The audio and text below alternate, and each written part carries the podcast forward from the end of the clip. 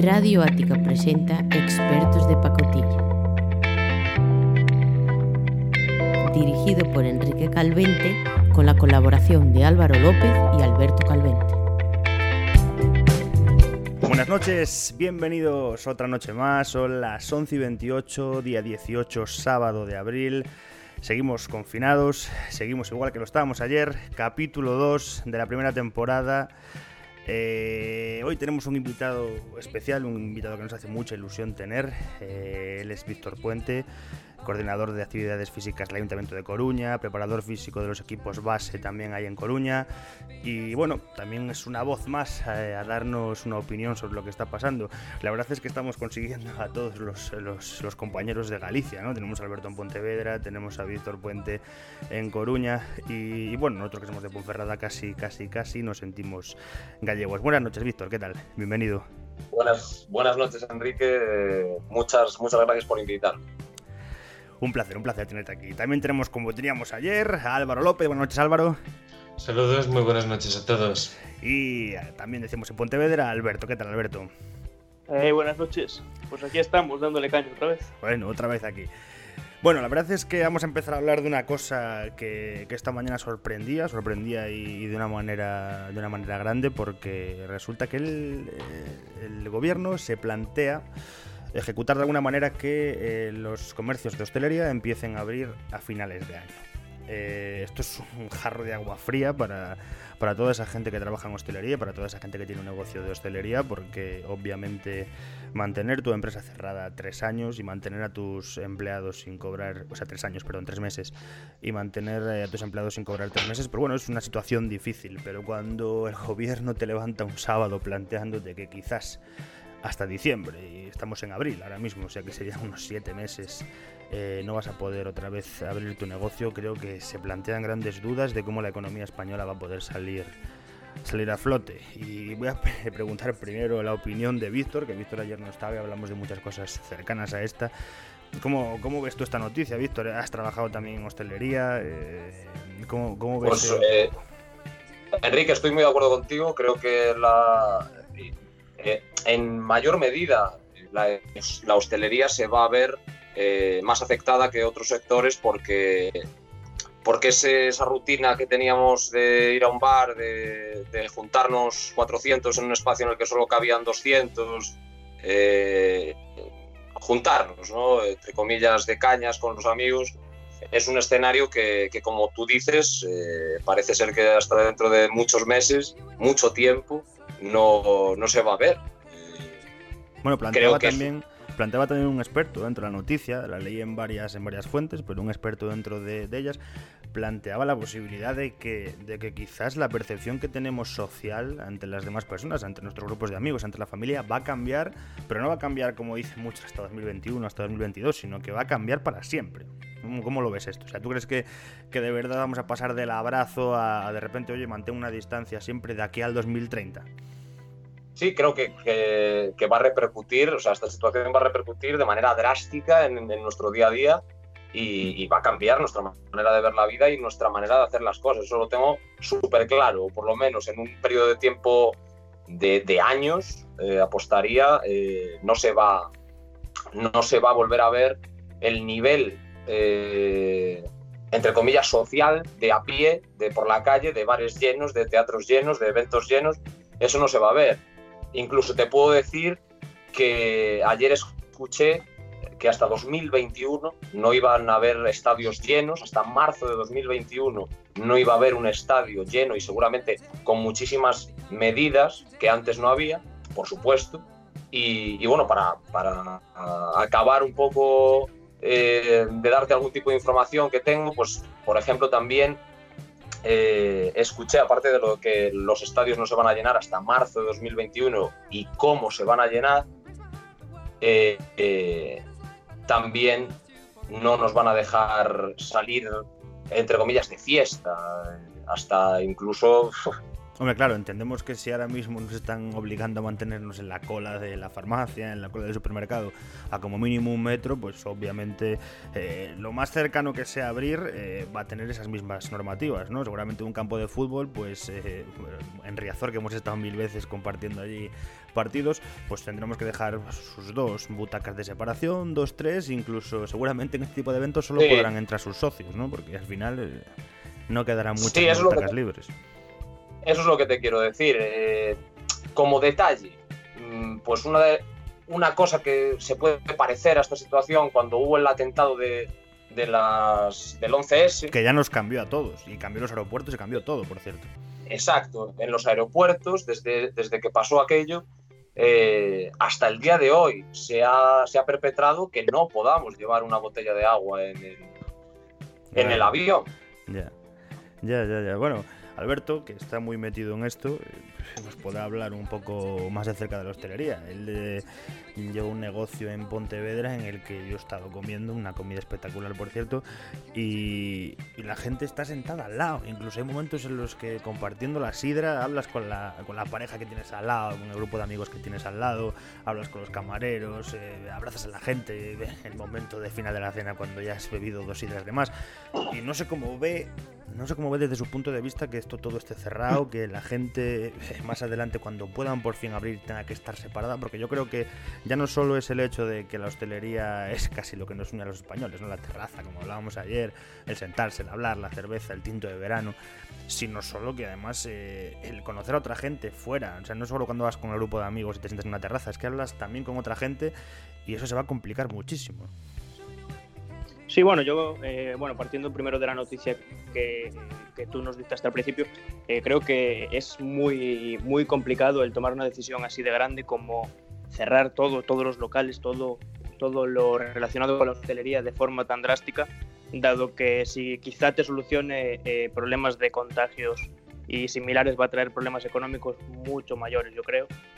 Y luego en el tema respecto a lo que decís vosotros de, de, cómo la gente lo va a tomar, yo creo que sí que va a pasar tiempo, hasta yo creo que el punto que en muchos sitios de, de gran afluencia de, de público habrá eh, sensores y muchos sistemas para, para, seguir midiendo todo este problema, aunque haya ya pasado eh, bastante tiempo. Y ya no solo eso, yo... sino que dentro de la propia cocina en la que pueden trabajar eh, los propios trabajadores de hostelería, también tendrá que haber un distanciamiento de alguna manera, o se tendrán que recurrir a pruebas, se tendrá que saber exactamente si esa gente está capacitada para poder trabajar porque no lo tiene, porque ya lo ha tenido y no va a a tenerlo. Claro, porque... pero eso, eso es, es, muy, muy complicado porque nunca sabes cuándo. Igual te hacen hoy la prueba y, y, lo coges mañana, o no presentas síntomas y ya lo tienes. Claro, claro, por eso digo que lo, más gente. Lo que es muy complicado. De los test masivos, muy, muy lo que hablaban de los test masivos eh, tienen que ser súper masivos, porque yo entiendo que, que, un trabajador de hostelería que tiene a 15 trabajadores a su cargo va a tener que tener 500 test mes para, para, tener claro que sus trabajadores no van a contagiarse, que sus trabajadores no van a contagiar a la gente que viene, etcétera, ¿no? Eh, sí, Álvaro... pero esa, esa, medida tiene que salir de los, de los establecimientos y tampoco creo que ninguno pueda permitirse, eh, visto el bajón que va a haber en el caso de que se puedan eh, abrir estos negocios, no creo que puedan mantener eso.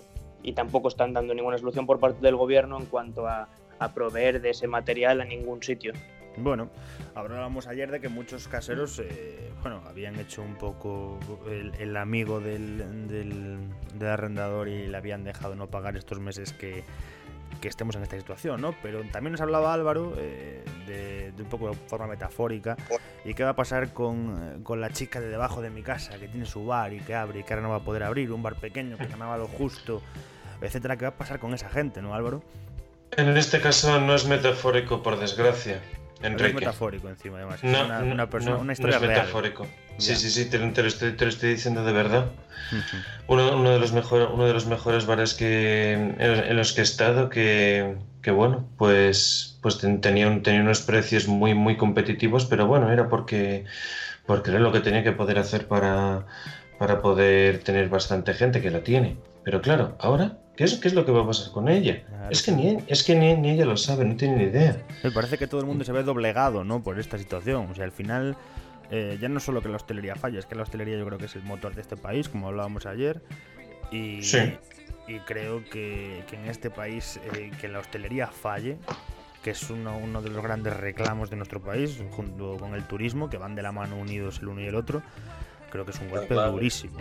Esto va a ser como un castillo de naipes. Ahí tienes, o sea, tú fíjate también la, la recaudación de impuestos, que estos negocios también, también trae el gobierno, ¿sabes?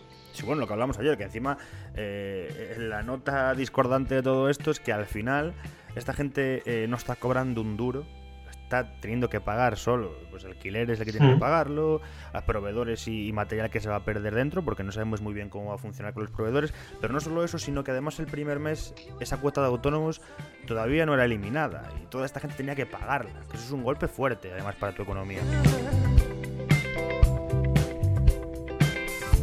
A colación de lo que estás diciendo, Enrique, creo que, eh, que hay mucha razón en lo que estáis diciendo. Por supuesto que los sectores que más afectados se van a ver son la hostelería y el turismo. España no va a ser la misma, no la van a ver con los mismos ojos después de esto, está claro, por lo menos en un periodo largo de tiempo. Y, bueno, pues por poner otro ejemplo, mi hermano es un trabajador de Iberia que ha cogido a un ERTE, que ha propuesto la empresa, y, estamos hablando de una empresa grande, una empresa a nivel internacional. Es una empresa que puede tener una sustentación gigantesca. Sí, que puedes tener, pues, eh, como quien dice, un poco la segunda, o sea, no la segunda, sino la, oportunidad, una vez pase esta época, de, volver a tener tu trabajo y que dentro de lo que cabe, eh, no, pierdas no pierdas todo lo que tenías, ¿no? Como les va a pasar, creo, desde mi punto de vista, a todas aquellas empresas que no se vean ayudadas por el gobierno, que bueno, por una parte el gobierno dice que, está dando prestaciones eh, de manera más acelerada que nunca y bueno, eso que no me lo creo. Que debatíamos ayer que que supuestamente un millón y medio de autónomos iban a recibir esa, ayuda, esa ayuda que se les daba eh, del 70% de, de, la base de cotización. Y bueno, despertábamos el día 17, eh, despertábamos el lunes ya con la gran noticia de que eso iba a pasar el día 17 y despertábamos el día 17 sabiendo que eso no pasaba, como tú estás diciendo. O sea que... Claro, claro, ni hoy. Ni hoy. Ni, hoy, ni, pasará el lunes, segura. Claro, no, no, no. Seguramente no. Y esto... Este mes... este mes se va a quedar así, yo creo ya yo creo que este mes ya no ya va a ir con vistas al mes que viene, como hablamos ayer. Y luego respecto a lo que decía eh, Víctor eh, del tema de empresas y todo eso, van a ser las grandes, las que se puedan mantener, las que eh, dentro de sus ganancias tengan ese margen de, pérdida. Los que más afectados se van a ver van a ser personas autónomas con locales más pequeños que viven, por así decirlo, mes a mes y tienen controlado mes a mes el gasto y el beneficio que tienen. Al, al pasar algo como lo que está pasando, tienen un parón en sus ingresos y, las facturas siguen, siguen acumulándose como, como han hecho hasta ahora. Claro, era lo que el otro día estaba viendo un, titular que decía que bueno que la gente, eh, las empresas eléctricas iban a dejarles aplazar los pagos y no solo aplazarlos, sino, sino pagarlos las siguientes facturas de manera moderada, ¿no? Pero bueno, es que tampoco vienen a solucionarnos nada. O sea, al final vas a pagar igualmente habiendo salido de una crisis enorme, bueno, si es que hemos salido, porque cuando acaban de pagar en 12 meses esos cargos, esos tres, esos tres, esas tres facturas que le, van a perdonar, perdonar, y cuando digo perdonar, entenderme que lo entrecomillo, porque eso de perdonar, vamos, aquí nadie perdona nada, ¿no? Parece que hay que perdonarle todo a este gobierno, o a este gobierno o a cualquiera que haya, y que de repente ellos no nos van a perdonar nada a nosotros nos están haciendo como préstamos más que favores, como préstamos bancarios que el día que puedas lo pagas, te lo van alargando y, al final es eso, es mucho tiempo y mucha pérdida que se va a acumular y, va a durar bastante, no va a ser eh, poder salir a la calle y hacerlo todo, yo creo que va a ser cuestión de un par de años para que se vaya asentando la crisis que viene ahora. Y también sobre el tema, sobre el tema económico, eh, no, no, creo, no sé si el gobierno tendría algún, algún plan de contingencia en, el sentido económico para, para, una situación como esto, o sea, un, un colchón de dinero para poder prestar este tipo de ayudas. No creo que lo hubiera. El problema es que, tú cuando tienes un gobierno eh, que durante muchos años lleva pidiendo esfuerzos a los españoles, lleva haciendo reducciones, eh, lleva bajando las ayudas durante años eh, para que el país salga adelante y de repente te encuentras con que todo ese esfuerzo que ha hecho el ciudadano no se ha convertido en un colchón para poder salvarlo hoy en día, es en el momento en el que en el que el ciudadano empieza a enfadarse y en el momento en el que hoy estamos viviendo una crisis enorme y sobre todo yo pienso en la gente, lo decía ayer, pienso en la gente que no ha cobrado esa ayuda al paro y que por suerte o por desgracia no es como nosotros que quizás podemos estar trabajar 3, 4 meses, sin trabajar, perdón, 3, 4 meses, pero que habrá gente que no tenga ese remanente guardado en el banco y que seguramente hoy en día estén ya con 0 euros sin poder hacer nada. Y yo pienso en esa gente y digo, bueno, es que la gente va a aguantar esto una temporada, pero yo sí, yo sí tengo una familia a la que tengo que darle de comer y no tengo otra opción que salir a robar, que salir a romper cristaleras en el Mercadona, en el Gadis o en el, en el, en el supermercado que sea, lo voy a hacer. Pasaba ya en Italia. O sea, en Italia hace ya dos semanas esto pasaba. Eh, tuvieron que desplazarse hasta los políticos a las zonas del sur, a las zonas más desfavorecidas, para poder dar dinero, tranquilizarlos, llevarles cheques, empezar a ingresar en los bancos ayudas. Y resulta que, llega a Estados Unidos, que todo, todo, podéis decir todo lo que queráis de Trump, pero 1.200 euros, 1.200 dólares en este caso para 70, 70 millones de, de personas en Estados Unidos sin preguntar. Y resulta que en el gobierno español eh, la burocracia, el papeleo, esos 500 euros de ayuda que quieren dar a 3 millones de personas en España, parece que no van a dar llegados ni de aquí a dos meses, porque esto es, esto es una vergüenza y un cachondeo. No estamos preparados, yo creo, para, para la velocidad y la agilidad que requiere esto, ¿no? Es, es, es sobre lo que hemos hablado todo continuamente, es, lo mismo. Eh, nosotros tenemos que seguir haciendo pagos, ahora mismo estamos en fechas de, de temas de declaración de la renta, y, nosotros seguimos pagando por, por, todas partes y en ningún momento tenemos ningún tipo de ayuda. Se supone que esas, esos impuestos que pagamos, esas declaraciones que hacemos, son para regular esas ayudas y tener eh, ese respaldo que decía Álvaro, pero no lo estamos viendo por ningún lado. Claro. ¿Cómo se respira también esto, esto en Coruña, Víctor? Porque, bueno, ya nos contaba Alberto cómo se respiraba un poco tanto, tanto el ambiente en Pontevedra como, como todo esto que hablamos de la educación y lo del aprobado general, este supuesto aprobado, el pseudo aprobado general que se iba a hacer. ¿Cómo se vive cuando sales a comprar en las calles de Galicia? ¿Cómo lo viven tus amigos de allí? ¿Cómo lo vive la gente que conoces? ¿Cómo, cómo, cómo está viviendo allí? Bueno, como tú bien sabes, eh, por la parte que me ataña en cuanto a, mi, a mis estudios, eh, si las cosas en esta situación eh, epidémica se hubieran visto peor en Galicia, en zonas como Pontevedra, como Coruña, como cualquier zona de Galicia, seguramente me hubiese tocado ir a currar.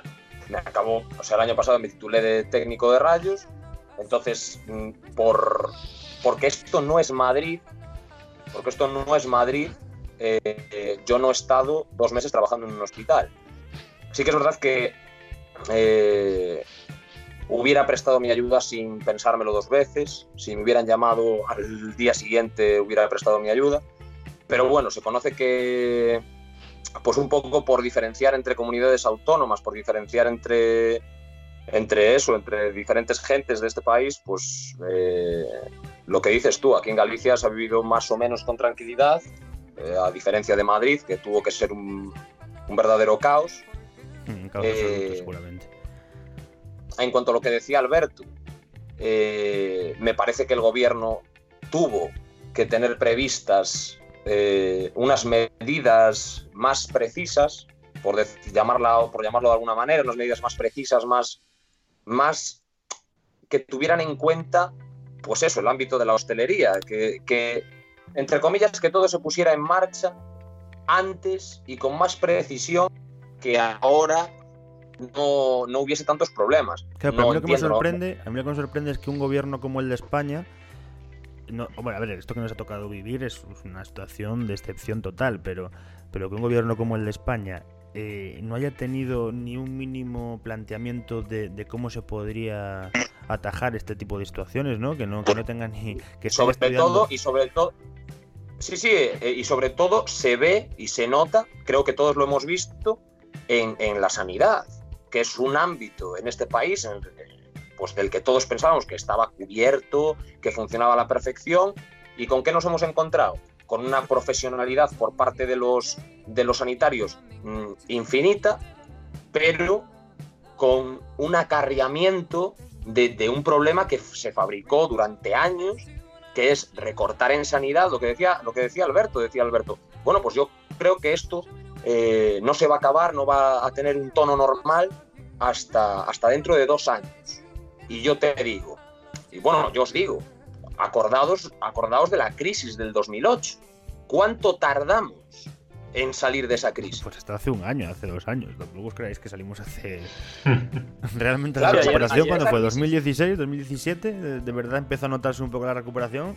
Diez Y años tampoco, es estamos que se notara, y tampoco es que se notara demasiado, la verdad. Sí, porque Exacto, fue muy paulatinamente. Ayer. Ayer, Víctor, ayer, Víctor, justo hablamos de ese tema de que estás diciendo de la preparación, que nosotros decíamos, o más o menos nos pusimos de acuerdo en que no era mm, eh, el problema no era el no haber eh, planteado la cuarentena mucho antes ni nada de eso. Era el problema fue más que nada de ver lo que estaba viniendo y no empezar cuanto antes a prepararte para ello, ya sea si bien con un té, Totalmente, maquinaria, totalmente, con Alberto. respiradores Totalmente. para la sanidad, ese fue el problema, el que eh, viendo el problema que estaba viniendo encima, no tomar Totalmente, porque además- en cuanto a en cuanto a pues bueno, pues eh, alimentación y todo eso, por suerte eh, no está escaseando de momento, pero en cuanto a material eh, sanitario y fa- ciertas facilidades que son eh, 100% necesarias en estas situaciones, no se vio la preocupación hasta ahora y por eso vinieron problemas como que si test defectuosos, mascarillas defectuosas, ¿sabes? Son problemas que deberían de estar eh, solucionados desde antes, con tanto tiempo que tuvimos para prever todo lo que se venía encima, ¿no? Es evidente, es evidente que no cuadra, no cuadra que seamos ante los ojos de Europa y ante los ojos del mundo, casi, seamos el país con la mejor sanidad pública, no cuadra, eso no cuadra, no cuadra ser el mejor país con la, o sea, ser eh, el país con la mejor sanidad pública y luego tener el mayor número de sanitarios infectados y luego ser el país que tiene los sanitarios menos preparados ante una epidemia así. Que Bueno, bueno, pero es que es lo que eh, hablaba ayer. Ayer hablaba, no estabas tú escuchándonos ni, ni estuviste con nosotros, pero ayer hablaba Álvaro precisamente de esto, de que sí, nos han vendido una sanidad que es la leche, y es la leche en cuanto a consultas externas, en cuanto a tratamientos, que aún así está flojeando muchísimo hoy en día, porque las listas de espera son interminables. Pero de repente es lo que hablábamos. En la ciudad en la que nosotros somos todos, de la ciudad que somos no- nosotros todos, eh, Ponferrada, hablábamos ayer de que precisamente pasaba una cosa parecida a esto. Muy bien, te, te van a atender y en una estación normal la atención va a ser eh, perfecta. Pero, ¿qué pasa eh, si para ciento y pico mil habitantes que este, que este hospital tiene que atender eh, o tiene que darle servicio, ¿qué pasa si de repente solo las seis UCIs que hay tienen que atender un impacto entre dos autobuses de 45 personas? ¿Entiendes? Eh, Claro, claro. Es que, eh, ¿a ¿qué nos lleva esto? Tanto recorte, tanto pagar, tantas eh, ayudar al gobierno, tal, porque al final eh, el que se fastidia y el que ayuda al gobierno es el ciudadano. Al final el político reza mucho por ayudar, pero, pero no se le ve obrar. El tema eso- de la sanidad aquí, esto- el tema de, de la sanidad aquí y lo más destacable siempre ha sido ya no, ya no su, su eficacia y la, y la celeridad que han tenido pues al, al, poner tratamientos o al dar diagnósticos cuando la gente lo necesitaba, sino qué población podía acceder a él. Es eso, que, que prácticamente todo el mundo puede, puede permitirse acceder a la sanidad en, su mayor parte, salvo cosas específicas. Pero claro, otra cosa es cuando te atienden, cuando te, cuando te hacen los tratamientos, cuando te hacen los exámenes de rayos X, los análisis. Está claro, está claro que está claro que, que todo, todo el transcurso, desde que empezó esto en España, eh, eh, habremos tenido muchos aciertos, pero también muchos errores. A mí lo que no me cabe en la cabeza es que esto se estuviese cociendo desde agosto y la Unión Europea, ni la Unión Europea, ni nadie pudiera poner en sobreaviso de, de- de- sobre la magnitud de, Ya, de bueno, lo que aquí, venía. aquí nos venimos, eh, aquí tenemos que hablar de que, de que esto nace en un país, nace en un país de un régimen comunista brutal que, que, bueno, que a día de hoy sí que me entiendo como hablábamos ayer de las víctimas que ha tenido y de la gente contagiada, y te crees que en agosto ya iba a avisarte con lo que les costó avisar en diciembre de que, de que estaba generándose este, este boom allí. Pues no, les, les Evidentemente que no. Claro, entonces, entonces ¿quién podía prever si no tienes información Sí, que esto va a pasar? ¿Entiendes? Pero con eso, con eso que estás diciendo volvemos otra vez al, al punto atrás. Independientemente de cómo, cómo actúen otros países, ya no solo, por ejemplo, la sanidad, que decimos que, que no estaban preparados, mismo eh, los cuerpos de Guardia Civil eh, han protestado por temas como que eh, no tienen mascarillas para todos, tienen un kit eh, súper preparado según el gobierno y salían fotos de una mascarilla rancia en una bolsa que ni se ponían por vergüenza de ponérsela uno. cuando yo creo que es que eh, eh, las patrullas de, la Guardia Civil, de la policía, deberían de llevar siempre, aunque no hubiese este problema, un kit preparado para, para todo lo que sea, sea, necesario. Claro, pero es que volvemos a lo que hablábamos antes, que, que, que qué gobierno tenemos que no tiene ni, ni a un 50% el previsto que esto en algún momento pueda pasar. Porque hemos tenido hace no, no, pero, es que, pero es que ahí, ahí es que ni este gobierno ni ninguno. ningún gobierno. Hablo del gobierno de España en general, no hablo de, del que gobierna ahora, ni el que gobernará, ni el que gobernó. Hablo del gobierno como estamento general.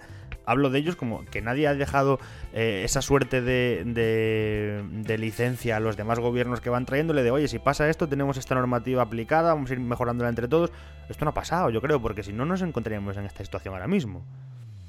¿No? Por supuesto, y, y, creo que, y creo que si aquí Aquí tuvimos suerte, porque creo que si aquí pasa como en Italia, en Italia donde más afectó fue en el norte de Italia, y la ciudad que más mm, se llevó por delante esta epidemia fue Bergamo, en la que juega el, Atalanta, en la ciudad en la que juega el Atalanta.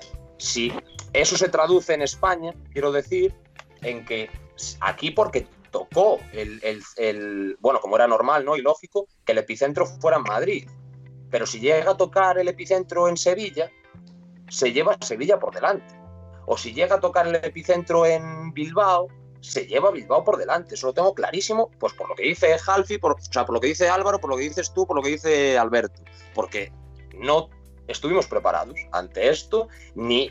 Y también me jode un poco que una institución como la Unión Europea no cuente con dos cerebritos que, que, que digan, oigan, mm, somos la Unión Europea, la Unión Europea mayúsculas.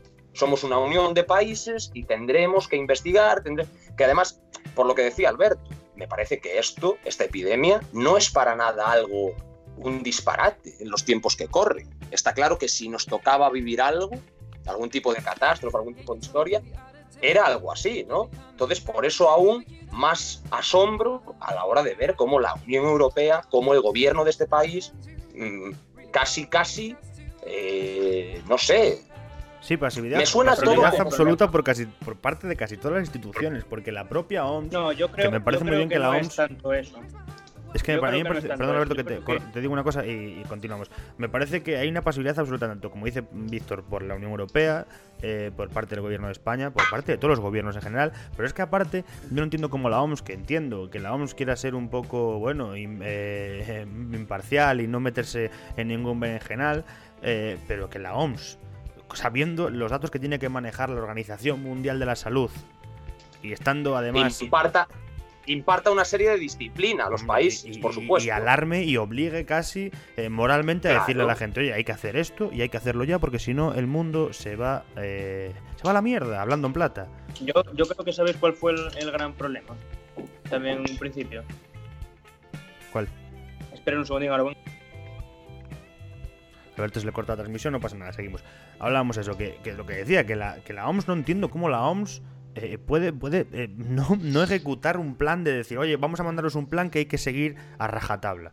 Eh, sí, sí, o, o, Enrique, o como en un momento así, los países del norte, Alemania, Holanda, mm, etcétera, etcétera, se ponen en contra de los del sur, tío. O sea, están muriendo, y perdón por lo de tío, eh, que se me, desata la lengua, pero están muriendo miles y miles abajo, entre comillas, por decirlo de alguna manera, ¿no? Abajo. Y los de arriba eh, nos tiran mierda desde arriba, o sea, es una locura. Yo, como aquí en, como aquí en España, ¿no? Aquí en España, eh, estarás de acuerdo conmigo. las conversaciones entre gobierno y oposición, oposición y gobierno, no son más que conversaciones de patio de colegio. Hombre, porque, porque mira, primero, el, gobierno de izquierdas está haciendo su juego para intentar amoldar todo a su, a su manera, aprovechando lo que está pasando, y el gobierno de derechas está como atontado, como dormido. Un gobierno eh, de Vox, por ejemplo, por hablar de, de algunos de los partidos, que era tan transgresor, que venía aquí a dar caña, a no dejar que se hiciera nada mal, que de repente yo no, no se alcen con una voz en medio del Congreso y digan esto, vamos a hacerlo así, vamos a intentar. o, el PP, que es el que es el que tiene la referencia en España junto con el PSOE. No, no, pero todo, esto, esto, engloba a todos, esto engloba a todos. a mí lo que me gustaría ver, y creo, y creo que a todos nos gustaría ver, que en un momento así, ya, ya pasando de la Unión Europea, porque queda muy lejos, eh, centrándonos en este país, no me. Hostia, mm, perdón, otra vez, no me gusta ver. Está calentando cómo, la lengua claro, no, no, puedo ver, o sea, ni, puedo ver ni me puedo explicar cómo todo sigue siendo ante una situación de esta índole, sigue siendo unas broncas de patio de colegio, siguen siendo tú más, yo más, etcétera, etcétera. O sea, es que me parece un problema. El problema de todo esto que habláis, el problema que yo veo en todo esto que habláis, eh, que decíais, por ejemplo, cómo nos tomaron estas decisiones, cómo eh, la OMS eh, no advirtió de todo esto, cómo no lo tienen preparado, cómo no tienen dos cerebritos, como decía nuestro compañero Víctor, para, para prever todo esto. Yo creo que el problema principal viene del miedo a tomar decisiones. Me, explico con esto. Bueno, pues si siendo el, gobierno tienes miedo a tomar decisiones. Dependiente, claro, pero es lo que te digo, que tú independientemente, en el caso de España, independientemente de Europa, de Italia, de todo, ves cómo está, cómo está siendo la progresión de, una pandemia tan grande, toma decisiones directamente. La puedes, lo puedes hacer fatal y lo puedes hacer súper bien, pero siempre. Por supuesto. siempre va a ser mejor tiene toda la razón. mala un mes antes de que tengas todo encima. ¿Sabes lo que te quiero decir? Claro, mira, un exceso, un exceso de un exceso de, mm, de cerramiento, de haber un exceso de precaución, seguramente se lo hubiera perdonado al gobierno. Seguramente, porque al principio seguramente la gente se enfadaría. eso. Claro, un exceso de precaución siempre se puede perdonar, pero un exceso de fragilidad ante una situación como la que tenemos encima no se va a perdonar nunca. Y nada que os corte, chicos, llevamos más de llevamos más de media hora. llevamos más de media hora de programa, vamos a hacer una pequeña pausa, Alberto, y ahora seguimos comentando y volvemos, chicos. Expertos de pacotilla. Expertos en desinformarte. Bueno, volvemos. Estaba Alberto con la palabra, quería contarnos algo, tuvimos que parar el programa porque llevamos ya media hora, esto se pasa volando chicos, esto se pasa volando. Eh, comentábamos que estábamos con Víctor Puente desde Coruña, con Alberto Calvente desde Pontevedra y con el señor Álvaro López también aquí en Ponferrada. Cada uno en su casa, porque esto al final es un confinamiento y no nos podemos juntar, ¿no? Somos trabajadores cada uno por nuestra cuenta y riesgo, como es un trabajador autónomo y al final no podemos jugárnosla porque no nos dejan y porque no nos convendría. Alberto tenía la palabra y estaba contándonos algo. Alberto, por favor, retómala. Os estaba, sí, os estaba comentando que, que mi opinión respecto a lo que decías de, de, que se perdona al ser más precavido, ya no solo ser más precavido, es, es tener eh, unas ideas claras según vas vas recibiendo la información de lo que de lo que está pasando. Tienes que ser conciso. En el momento en el que ves algo necesario, eh, aunque te estés adelantando, hazlo hazlo directamente sin, sin que te preocupe, eh, que luego no sea tan grave, que este otro partido en la oposición diga esto. No, hazlo porque eh, va a ser mil veces peor cuando empieces a tomar decisiones malas y encima con todo el, el problema ya, ya encima. Ahí va a ser mil veces peor. Decisión que tomes siempre va a tener algún cabo suelto porque ya te ha pillado por sorpresa todo este problema. Sí, bueno, eh, en definitiva es lo que volvíamos desde el principio. Así que bueno, vamos a separarnos un poco de este tema. Teníamos más noticias hoy por parte de vosotros, nuestros colaboradores. Y vamos a ir primero contigo, Alberto. Vamos a ir con esa noticia que nos adelantabas que algo pasaba en Estados Unidos y algo pasaba con Trump, que parece que quiere ser noticia hoy en día todos los días, ¿verdad? Sí, esta mañana nos hemos encontrado con eh, una noticia que decía que van a permitir, eh, si no me equivoco, desde el día 27 eh, a los niños salir a la calle. No, no sé hasta qué, pensáis sobre esta noticia, hasta qué punto es. Sí, pero nos comentabas algo antes, antes de. Antes que. Te, te hablaba más bien en referencia a, lo que nos, nos, comentabas antes de empezar el programa cuando estábamos hablando sobre, sobre la noticia que lanzaba el periódico sobre lo que decía Trump, que decía que Trump respaldaba manifestaciones que ah, rompan la cuarentena sí, salió, salió dando su, su, apoyo a toda la gente que se saltó el, confinamiento. Y volvemos otra vez, es que está todo relacionado al tema que hablábamos ayer sobre si de verdad los gobiernos no quieren que pase esto para sacar algún tipo de beneficio. Ya, claro, tú como, por ejemplo, Víctor, que está en Coruña, es una ciudad de costo, una ciudad que eh, en la que apetece seguramente estos días muchísimo salir. Eh, yo creo que puede llegar un momento, Víctor, en el que la gente diga, eh, estoy hasta las narices, salgo y que me digan lo que quieran, ¿verdad? Creo, creo que, que, estás en lo cierto. Creo que si esto se alarga demasiado, en demasía, la gente va a tomar la justicia por su mano y cada uno hará lo que, lo que le venga en gana dado, dadas sus posibilidades. ¿no? esperemos, que España no sea como Estados Unidos y que nuestro, nuestro jefe de Estado, bueno, nuestro jefe de gobierno en este caso diga que, que, aplaudirá a la gente que sale ¿no? a deshacer el confinamiento. No, no, estoy, estoy, seguro, estoy seguro de que eso, eso no va a pasar. Eso es eh, digno únicamente de, personalidades como la de Donald Trump, que, que tenemos que recordar, eh, o bueno, os tengo que recordar por lo que dijo Alberto, ¿no? por lo que estáis hablando un mes antes de que se paralizara el comercio de animales exóticos en los puertos de Taiwán, de Tailandia, de China y de todos estos sitios, eh, Estados Unidos hizo un tratado comercial con China. Al mes de esto, eh, esas mercancías dejaron de partir de los puertos. Mercancías que llevaban pues, los famosos pangolines, llevaban animales. Entonces, mi, pensamiento. Esto lo, contaba Fran, esto lo contaba Fran de la Jungla muy bien en una entrevista que le hicieron de aduanas. Luego, mi, luego idea, un poco. Mi, idea sobre esto es que no es que el virus se reprodujera de manera eh, aleatoria y de manera, de manera azarosa en un animal, ¿no? Y mutara, pues como era hace 100 años, pues ahora es de otra manera. No, no pienso que fuera así. Lo que sí pienso es que en Wuhan, que mm, dando por hecho lo que tú dices, de que ese país es una dictadura comunista y de que evidentemente la información que nos van a dar es un diezmo de la que en realidad es, eh, lo que sí que es raro es que de todo el país chino solo se viera afectada, y esto sí que es un hecho verídico, solo se viera afectada eh, relativamente una pequeña zona. Pero porque es mentira. Llámalo. Es mentira. Sí, pero. Pero bueno, que si se hubiese afectado el territorio. Vamos a ver, tú buscas en Google Cualquiera que mm, coja ahora Google y busque en Google, Google te da de información que hay 4.000 muertos en China. Evidentemente, sabemos todos que eso es una puta mentira. Habrá millones. Habrá millones. No, millones no, pero cientos de miles sí, seguramente.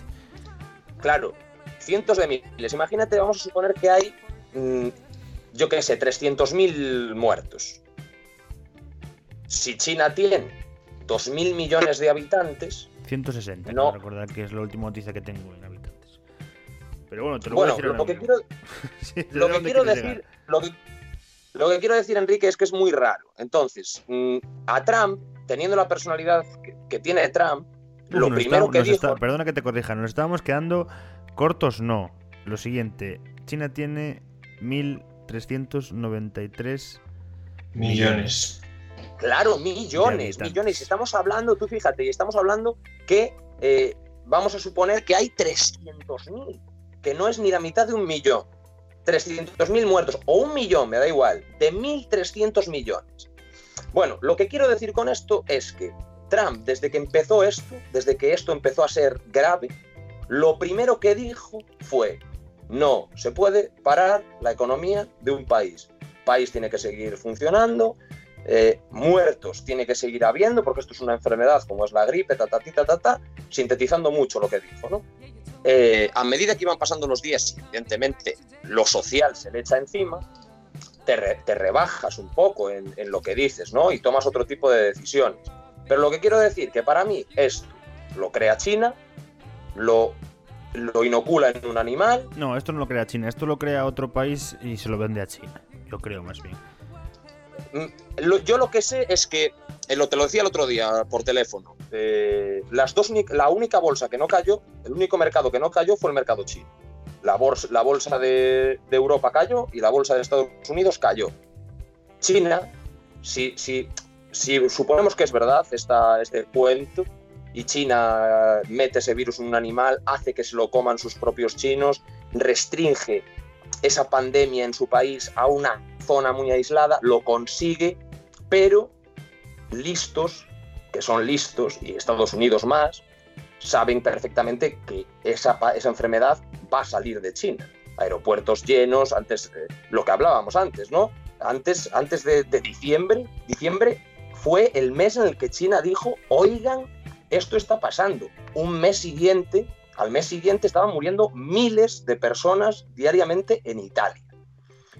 Entonces, mm, yo creo que es eso, yo creo que, es algo que crearon mm, gobiernos por encima del nuestro y por encima de la Unión Europea lo trajeron hasta aquí y es una manera de, reducir población, una manera de, crear una recesión, una manera pues de, que los pobres, entre comillas, seamos más pobres y los ricos sean más ricos, como pasó en la crisis de 2008. A mí, comunismo, a mí, Lo, que me sorprende, a mí lo que me sorprende respecto a lo que dices es que normalmente cuando hemos tenido otros casos de, de enfermedades que se han propagado a nivel mundial, siempre ha habido eh, casos que eran muy exagerados porque era prácticamente el, detectarse y darse la noticia eh, de la aparición de cierto virus y al poco ya había vacunas, estudios en cuestión de una semana. No entiendo por qué ahora si es como, como tú dices, no aprovechan también en cuanto a, a sacar beneficios y de verdad están haciendo eso. ¿Sabes lo que te quiero decir? No, pues es lo que pasa en este momento, que lo que está haciendo la gente es una... Lo que está haciendo la gente, lo que está haciendo las, grandes multinacionales de farmacia, de farmacia es están luchando por, eh, por matar la callada y, tener la vacuna el primero. ¿Entiendes? Entonces no les interesa todo, todo eso que, que, normalmente se suele exponer, toda esa publicidad que se suele dar. No les interesa porque, porque entonces eh, sus adversarios saben en qué punto están. ¿Entiendes? Entonces, ahora lo que interesa es que esas farmacéuticas, eh, la primera que lo tenga va a ser la, gallina de los huevos de oro. Correcto, es lo que te digo. Porque tener esa vacuna. Correcto, y no descarto, no descartéis, no descartéis, no descartéis que esa vacuna ya existe y los gobiernos de los que está y los gobiernos de los que estamos hablando les dice, le, le dice a esa empresa, oigan, esto no lo sacan hasta que yo no diga. Hombre, vamos a ver, es que si, este, si como hablábamos antes. Claro, si como hablábamos antes, este virus es un virus creado, es un virus que está creado para adrede, para, para, inocular en un animal, obviamente esta gente ya tiene la vacuna. Si no, ¿cómo van a jugársela a tener un virus que pueden eh, diezmar la población y no estar libres ellos? Y por lo que decía Alberto, Enrique, por lo que decía Alberto, eh, un poco si nos ponemos a, echarnos hacia atrás, eh, pues los datos que yo tengo un poco son en, España se muere de enfermedades de etimología desconocida, de etiología desconocida, pues no sé, no sé si son, pues no sé, no sé cuánto, 200.000 creo que son al año, 200.000 personas con enfermedades desconocidas. Eh, de la gripe otras tantas. Eh, cuando fue, bueno, nos ponemos a hablar del cólera, de, la tuberculosis, de ta, ta, ta. De la gripe española. de pandemias, exactamente. Todo eso de atrás, ¿no? Pero a lo que voy es, eh, tenemos un ejemplo hace pocos años que es el ébola, ¿Qué pasa? ¿Qué pasa? Que el ébola eh, era completamente distinto, la enfermedad es completamente distinto a este virus y solo por un pequeño detalle que es que el ébola es igual que el SIDA. Tiene que haber transmisión de fluidos, ya sea por una herida, ya sea, o sea, tiene, tienes que tocar, ¿no? Herida con herida, fluido con fluido. En cambio, esta, en cambio, esta enfermedad, este virus, pues lo, lo, lo realmente entre comillas, raro, lo realmente mm, desquiciante, porque es, es eh, sobre todo ese adjetivo, desquiciante, es eso, es que el virus queda sobre las superficies, el virus se, queda en el aire. Bueno, la mm, suerte que tenemos es que no tiene la virulencia del ébola, porque si llega a tener la virulencia del ébola, entonces daos por muertos todos. Claro, si llega a tener la letalidad del ébola, eh, eso sería, pues de 10 casos, 8 moriría, o quizás 9. Entonces diezmaría la población. Estamos estimando que últimamente dice la OMS que un 80% de, de la población de cada país va a coger el coronavirus. Pues si hablamos de, esa misma virulencia en casos como, como el de este ébola, vamos, es que eh, la población diezmaría números de quedarse en España 10 millones de personas. 10 con suerte. Claro, lo que te, claro, lo que te quiero decir es que si esto fuera el ébola, y se transmitiera como se transmite si el coronavirus tuviera la letalidad del ébola, mm, sería pero muy muy drástico. Alberto decías algo el antes. De muertes. No, no, estaba opinando sobre lo que lo que lo que decís y escucho y nada, lo que iba a decir ya lo ya lo ya lo dijiste, suerte que, el, que este virus, la forma en la que se, se transmite a otras personas no es no tiene la letalidad del ébola. Si el ébola hubiera tenido una propagación tan sencilla, hubiésemos hablado de, palabras mayores. Hubiésemos hablado de, un mundo fuera. Casi. Sí, porque, Entonces está como... ¿qué, qué, cifras tuvo el, ébola en su época? Hombre, nada que ver. Pues allí en, allí en África, allí en África, pero en África, hoy en, pero en África hoy en día está el orden del día también. O sea, son enfermedades que son de allí ya, y que son enfermedades endémicas que, que al fin y al cabo están siempre allí. O sea, tú en África algún caso de ébola hay siempre. ¿Qué pasa? Que en África no se cura. Claro. En, países como España, todo ese tema es lo mismo que decía de que es eh, como, el, como el SIDA. Le salva la forma en la que se propaga y, los controles que tenemos respecto a esos, a esos temas. Si eh, la forma de propagación del ébola hubiese sido la del COVID-19, ya, se hubiese, ya hubiésemos tenido una crisis enorme por muchísimos años, sería mil veces peor lo que estamos pasando ahora mismo. Claro, claro, o sea, está clarísimo. Y, creo que también ese es un detalle que, juega a favor de, la conspiración, ¿no? el, que sea un agente invisible el que, el que sumerge en terror a toda la población es... Hombre, siempre se habló de esto, siempre se hablaba de Tercera Guerra Mundial, de catástrofe natural, de, todo este tipo de cosas, pero, pero sabíamos todos que, que, una bacteria o un virus en este caso podría, podría poner en jaque a toda una civilización, ¿no? Igual que en su momento un meteorito, por ejemplo, lo puso, lo puso en los dinosaurios, ¿no? Apartándonos un poco y viéndolo desde lejos, eh, es una cosa bastante parecida. Suerte que hoy en día el avance que tenemos eh, parece ser que es mayor. Porque parece ser, porque en realidad no sabemos casi ni la mitad de lo que está pasando. Por supuesto, creo que tienes toda la razón. Y creo que están pasando más cosas, aparte de esto, como por tocar todos los palos catastróficos y cataclísmicos eh, vamos, eh, tú piensas que el volcán de Yellowstone entró en erupción, que es el volcán, el volcán más peligroso de toda la Tierra. El anillo de fuego en el Pacífico registra erupciones últimamente también. Bueno, que vamos, que no, que no vamos a encontrar en estas semanas ni una noticia que nos pueda alegrar un poco el día. Claro, claro, o sea, pienso que, que todo es una vorágine de, de malas rachas y de... Bueno. Vamos a cambiar un poco de tema. También nos traía otra noticia Álvaro. Álvaro, coméntanos, ¿qué noticia era la que nos, querías contar? Pues, pues, os quería contar otra, otra, de las, otra de las cosas malas que surgen, que surgen, por ejemplo, en nuestro país y seguro, y seguro que en otros también. Pues es lo, pues es como crisis como esta sacan lo peor de las personas. Un titular que por ejemplo tengo aquí delante. Nueva oleada de robos, de robos en las farmacias de Madrid.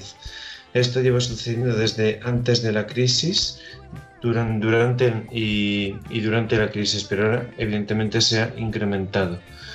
Lo que hablábamos antes, que al final la gente que, no tiene recursos va, a tomarse un poco la justicia por su mano, ¿no? Pero bueno, yo creo que... tengan, tenga recursos o no tenga o sea, los tenga o no los tenga. Ya sean. Mm, pueden, pueden querer robarlo solo para sacar. pero es que lo sorprendente era que hace poco, desde el gobierno, nos decían cosas tales como que. Oye, que eh, las apuestas en gente menor de 18 años habían bajado, que hombre, que los robos y la delincuencia había tenido un porcentaje bajísimo desde que desde que hay confinamiento. Faltaría más. La gente, la gente se estuvo riendo muchísimo con esas declaraciones, la verdad. Faltaría más. Faltaría más, señor Pedro Sánchez, que no pasará la única Buena, Faltaría más. La única buena noticia que, he encontrado es que solo se han registrado tres fallecimientos en, en accidentes por carreteras. Ahí sí que. Sí, bueno, pero, pero tiene poco de buena. Eso es que no podemos, que seguimos sin salir. O sea, que es un poco amarga. Seguro, seguro que alguno de esos fallecidos era narcotraficante. pues puede ser alguien que iba a robar esa farmacia de la que hablaba Álvaro. O estaban devolviendo las mascarillas fake.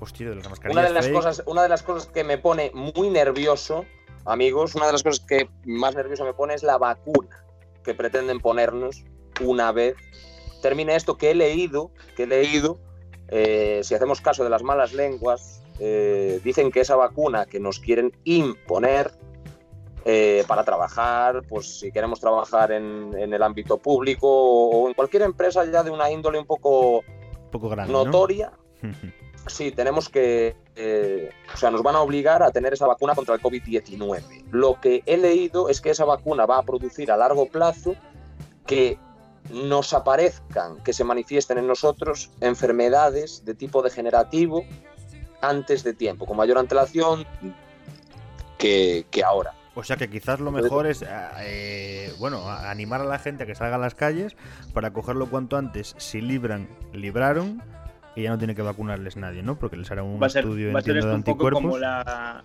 la varicela en los niños en Estados Unidos, organizando, cuando un compañero de clase la tiene, organizan una fiesta para que todos se, se contagien y no tengan que, que sufrirla siendo adultos, vaya. De película. Eh, sinceramente, yo, creo, que ni eso, yo creo que ni eso les libraría, porque uno de los últimos estudios se comenta que, que, que, ni eso, que ni eso les libraría, porque se, se anda, o sea, dicen que no hay evidencia, lo comentan desde la OMS, que no hay evidencia de que los supervivientes de coronavirus generen inmunidad. De hecho, de hecho hay gente que, que, ha llegado a cogerlo varias veces, incluso después de haberlo dado negativo. Sí, pero porque hay varias cepas. Varias Se que hay entre 3 y 4 cepas distintas porque ha habido pequeñas mutaciones en él. Que es normal, que es otra cosa de la que no se habla, de sí, las posibles eso, mutaciones eso que pueda haber. Es que claro, estamos hablando de que de, sí, que hay gente que dice que bueno, que vamos a ser inmunes una vez lo cojamos, pero señores, si hay cuatro cepas, eh, puede haber cuatro veces que tengamos esto. Claro, el que sobreviva a las cuatro ya, bueno, perfecto, pues para adelante. Yo pienso, sí, no, y siempre, lo... siempre, estas cosas siguen siempre eh, mutando sin parar y en el punto en el que estamos por lo menos que no, no sabemos nada, es algo completamente nuevo para nosotros, no vas a poder controlar eh, todos los cambios, eh, aún no se sabe, yo creo, al 100% los efectos que hace ni cómo tratarse para nada. Es que al final, por lo que hablamos, Claro, y- yo creo y- que igual en algún momento esto llega a ser ya como, como la gripe, ¿no? La propia gripe, que esto no tiene nada que ver con una gripe, pero la propia gripe, la vacuna que, que ponen a toda la gente con factores de riesgo, a todos los niños, etcétera, en invierno, es una vacuna que lleva anticuerpos de muchísimos tipos de gripe. Pues puede llegar el momento en el que al final, in- eh, invierno por invierno, nos pongan una vacuna contra el COVID. Ya no será el 19, el 20, el 21 como el FIFA, ¿no? Cada, mes cada año saliendo uno. Que, que dentro de la vacuna estén eh, todos esos anticuerpos de las que van saliendo y las que vamos encontrando nuevas, ¿no? Al Sí, final pero igual para ello tendrá que pasar esto. pasar, pasar mucho tiempo para que, para que se pueda ir solucionando el problema que cada uno cause con, con cierta mutación. Quizá antes de que nosotros lleguemos a sacar la siguiente haya mutado de forma que, que no le importe nada lo que te hayan inyectado antes. Y que sería paradójico, porque encima el COVID nos dejaría sin FIFA y él iría cogiendo los números que el FIFA dejó, ¿no? Pero con mejores creo que- gráficos. yo creo que todo lo que estamos hablando, que es que lo que estamos hablando, más o menos por, por resumirlo un poco, es mm, debimos salir a la calle como locos, pasar la, eh, la enfermedad y tal, y, y hubiera sido esto mejor. Creo que esto lo vamos a saber dentro de bastante tiempo. No, pero eso no lo creo que fuera lo mejor porque habríamos colapsado de una manera súper bestia al final lo que es la sanidad española. Correcto, correcto. Creo que tienes toda la razón. Entonces, y, a su por vez, eso. y a su vez, al tener más contagios, también habría más números de mutaciones que complicarían aún más, yo creo, luego a la hora de, Sí, probablemente. Sí, sí, de desarrollar totalmente. ciertas vacunas. Yo creo que no hubiera sido lo mejor.